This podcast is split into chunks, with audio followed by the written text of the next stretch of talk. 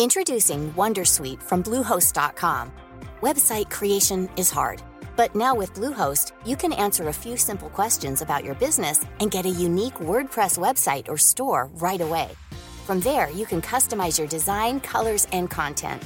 And Bluehost automatically helps you get found in search engines like Google and Bing. From step-by-step guidance to suggested plugins, Bluehost makes WordPress wonderful for everyone. Go to bluehost.com/wondersuite. Comment contribuer à un monde de demain plus durable La saison 2 du podcast Créateur d'impact va chercher les réponses en immersion au plus près des bénévoles, dirigeants d'associations ou bénéficiaires. Des histoires inspirantes et émouvantes sur les motivations de ces aventuriers de l'humain qui s'engagent dans la construction de la société de demain. Generali, sponsor de votre épisode La Story, vous propose de découvrir Créateur d'impact, le podcast disponible sur toutes les plateformes d'écoute. Éducation, santé, environnement. Ça fait dix ans qu'UBS, le sponsor de cet épisode de la story, s'engage dans les investissements responsables. Alors quand j'entends dire qu'il y aura un avant et un après Covid-19, je sais déjà que pour UBS, l'après se fera comme avant, en faveur de la société. C'est aussi pour ça que j'ai choisi d'y placer mon argent.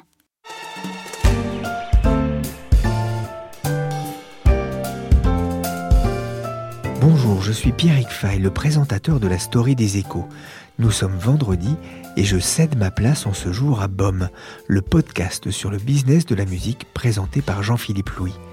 Il n'a pas osé reprendre cette célèbre chanson du répertoire de Patrick Juvet, Où sont les femmes? C'est pourtant le thème du BOM du jour, les femmes dans l'industrie musicale.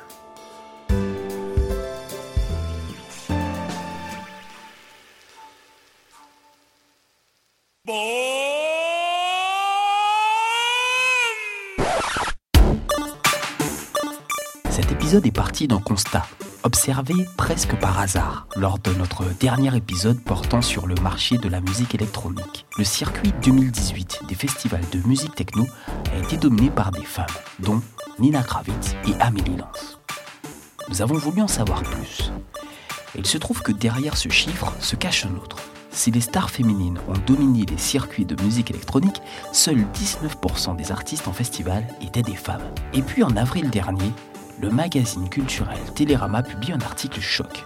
Changer de disque, les machos. Une enquête où artistes et cadres féminins de l'industrie racontaient leurs mésaventures sexistes. Des témoignages de ce genre, nous ne pensions pas en récolter autant. Faute de place, nous n'en citerons ici que quelques-unes, écrit la journaliste Valérie Lehoux.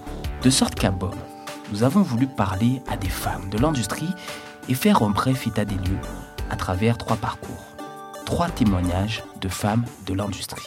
Je suis Jean-Philippe Louis et vous écoutez BOM, le podcast des échos qui décrypte l'économie de la musique.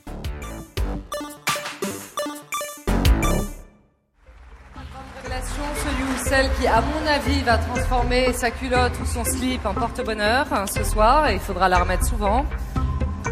Brol, Angèle. La victoire est remise à Clara Luciani. Et pour l'album rock, Radiate, Jeannadette. Album révélation de l'année, groupe ou artiste de l'année, album rock de l'année, album musique de l'année, clip vidéo de l'année. En 2019, les femmes ont remporté les plus grands prix aux victoires de la musique, notamment la chanteuse Angèle qui domine les classements stream. Et puis, il y a cette femme.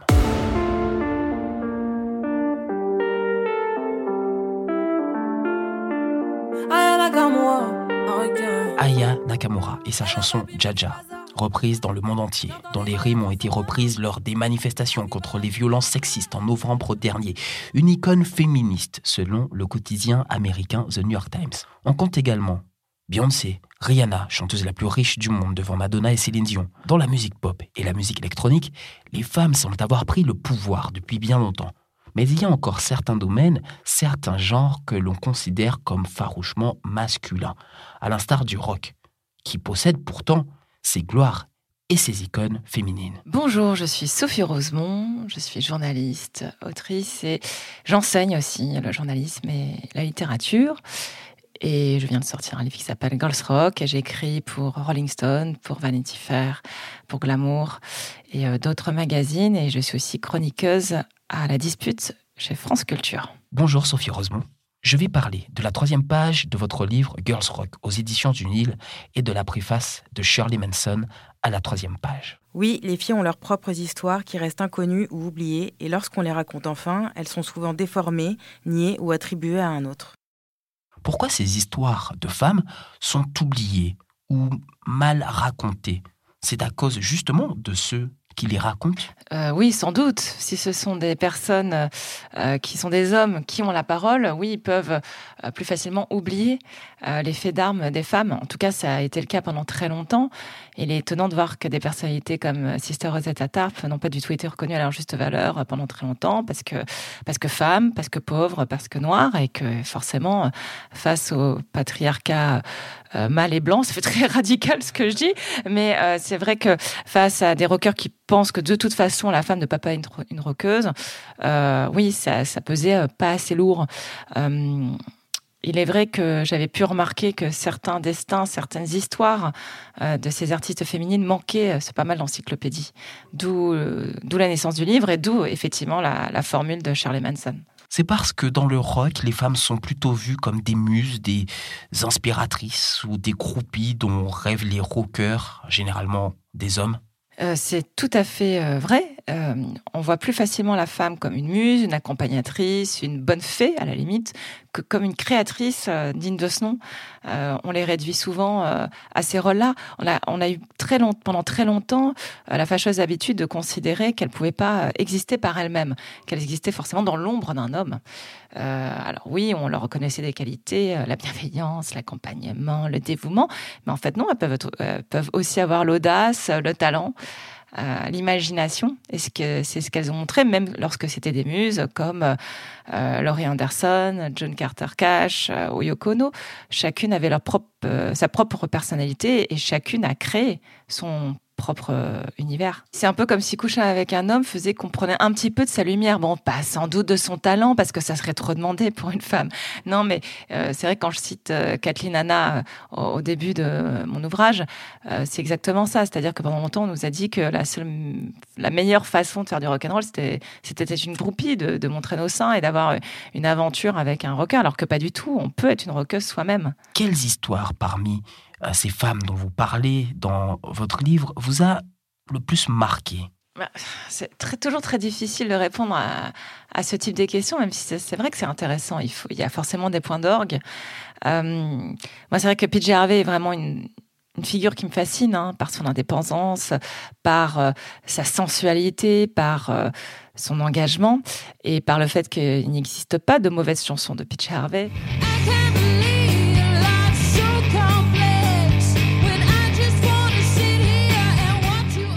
Après, voilà, il y a des femmes que, je vénère, comme Johnny Mitchell, euh, comme Lydia Lunch, pour des raisons très différentes, et, ou Bessie Smith, qui pour moi était une, immense blueswoman, qui tenait un discours d'un modernisme incroyable, il y a quand même euh, quasiment un siècle. C'est tous ces petites anecdotes euh, font finalement, ce qui pour moi sort, c'est que toutes ces femmes ont dû combattre des choses, que ce soit leur solitude, comment dire, le, manque de bienveillance de l'autre, euh, parfois leur panne d'inspiration, leur manque de moyens aussi, tant matériels que financiers. Euh, Nico, c'est vrai que c'est un personnage qui est très intéressant. C'est-à-dire, elle, pour le coup, c'est vraiment la belle-fille reléguée au rang de muse de Andy Warhol, euh, qui a eu le malheur d'avoir beaucoup d'amants, alors que quand c'est un homme, on trouve ça super. Mick Jagger, on, s'extasie hein, devant son tableau de chasse. Par contre, Nico n'avait pas le droit d'avoir une ribambelle d'Allemands tous aussi beaux et talentueux les uns que les autres. C'est un peu injuste. C'est même très injuste.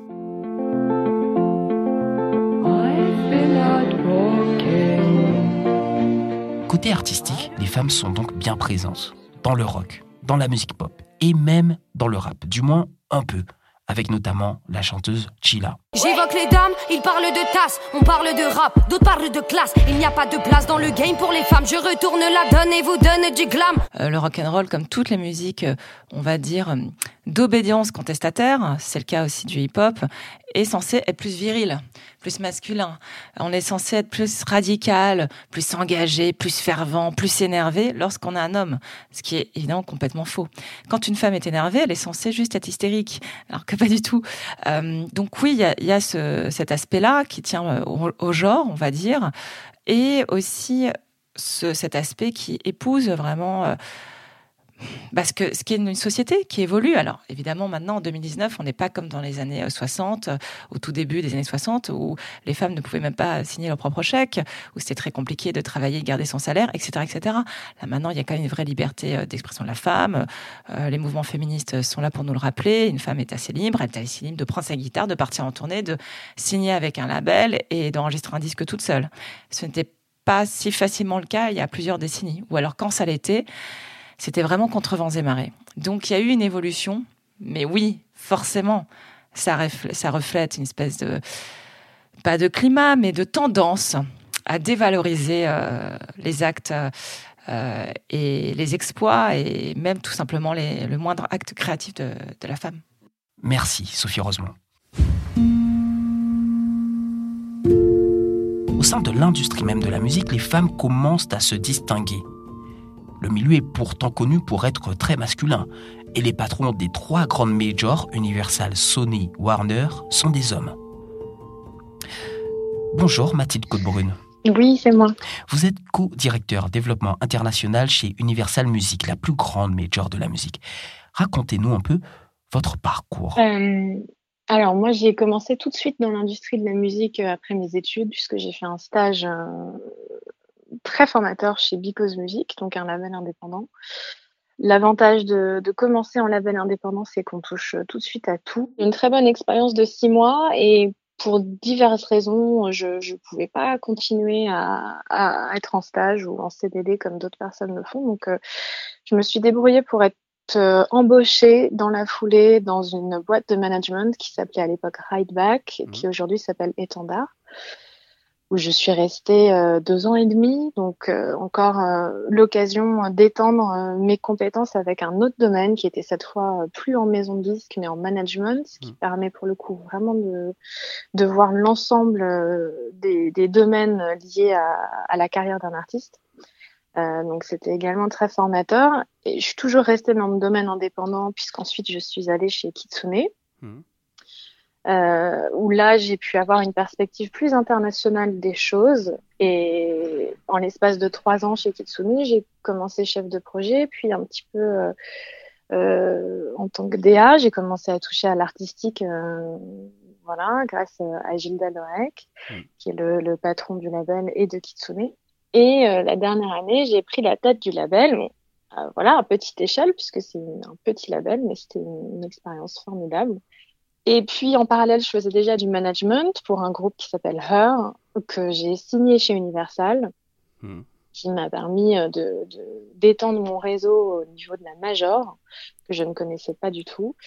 Et j'ai eu une proposition euh, il y a deux ans maintenant de prendre euh, la, la co-direction du développement international chez Universal à cette occasion-là ce que j'ai accepté. Voilà. Est-ce que vous avez eu l'impression que c'était un milieu où il manquait encore de femmes? Alors, c'est vrai que les, mentors que j'ai pu avoir étaient plutôt masculins, puisque l'entreprise, c'est souvent un miroir de la société.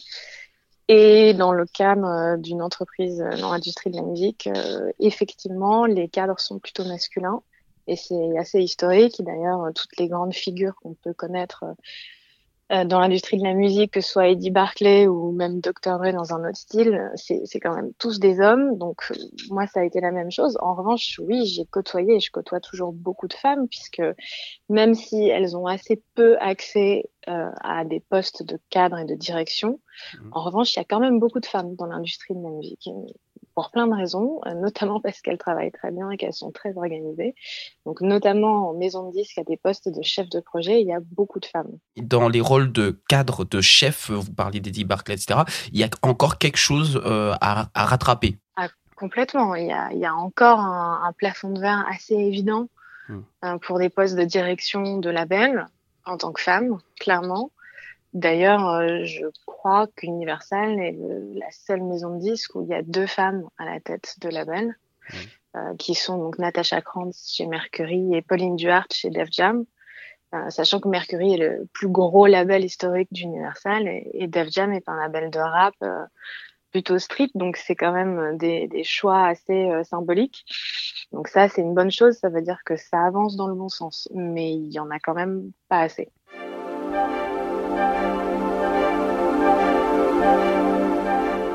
Petit à petit, dans les fonctions de cadre, de producteur, de management d'artistes, les femmes se font une place. Elles se rassemblent même afin de faire bouger les choses. Oui, tu m'entends? Euh, donc je m'appelle Adélia Nunes et je suis chargée de promotion dans une société de production de concerts et de tournées.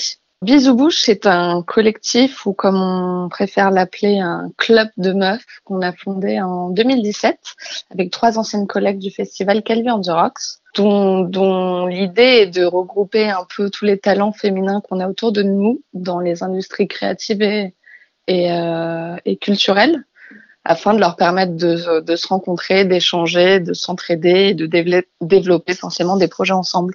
Et du coup, le postulat, c'est quoi? C'est que il y a des filles dans euh, l'industrie, dans les labels, dans le management, etc., mais elles ne sont pas assez euh, euh, visibles? Oui, tout à fait. Je pense que on est, parce que je peux m'inclure un peu dedans, souvent, souvent dans l'ombre et c'est un peu la face caché de l'iceberg. On travaille beaucoup, je pense, sur certains artistes, par exemple, et on n'est pas forcément mis en avant. Mais après, c'est, je pense que ça fait partie aussi. Mais le postulat de départ de Bisou Bouche était vraiment de de mettre en avant euh, tous les euh, tous les jeunes femmes un peu talentueuses qu'on a autour de nous, qui ne le sont pas forcément, euh, enfin qui ne sont pas forcément mises en mises en avant dans leurs postes respectifs ou qui euh, typiquement n'osaient pas débuter un nouveau projet et qui ont besoin d'un soutien, d'un cercle un peu de bienveillance, euh, d'un réseau d'entraide en fait pour leur permettre de se développer. Hmm. C'est, c'est un milieu masculin, l'industrie de la musique ou pas? Je dirais que je pense que les hommes sont peut-être plus mis en avant. Mais en, dans, dans, dans les faits, c'est une industrie assez égalitaire, quoi. Enfin, il y a autant de femmes que d'hommes. je travaille dans une société où il y a d'ailleurs plus de femmes que d'hommes. Mais, euh, mais je pense que c'est assez équilibré. Mais on, a, on met plus en avant euh, les hommes. Mettre plus en avant, se dire quoi? Se dire qu'ils se retrouvent plus à des postes de responsabilité? Se dire qu'ils sont plus reconnus? Ils sont plus reconnus et euh, on va peut-être parfois oublier un peu les petites mains ou les gens qui ont, ou les femmes qui ont des postes un peu moins importants mais qui ont, qui ont toute leur place dans la stratégie, typiquement. Et, euh, mm. et oui, c'est un peu, elle, s'efface aussi, je pense, d'une certaine manière. Mm. Est-ce qu'il y a une, euh, un semblant ou même une vraie euh, prise de conscience euh, du milieu là-dessus, vu qu'il y a l'initiative Bisou Bouche, il y en a d'autres. Est-ce qu'il y a comme une, en ce moment, tu ressens cette, on va dire, ce, ce, complètement, complètement. et il y a plein d'effectivement de petits groupes et de collectifs qui qui, qui émergent pour donner un peu plus de, de, de, de, place en fait aux femmes dans cette industrie. Et je trouve ça très bien. Il y a aussi un autre il y a un groupe Facebook qui s'appelle She Said So, qui est vraiment un, un, network composé que par des femmes dans la musique et qui est hyper efficace, qui, euh, qui permet d'échanger sur des pratiques de travail. Euh, c'est hyper pro, mais euh, on sent qu'il y a quand même beaucoup de bienveillance et de confiance. et on peut échanger sur plein de sujets. oui, je pense que ça avance. Dans, dans mon travail, après, je suis dans une entreprise qui est très, qui est, qui, qui est vraiment équilibrée à ce niveau-là, qui est égalitaire, donc j'ai aucun souci là-dessus. Mais mais ça n'a pas toujours été le cas.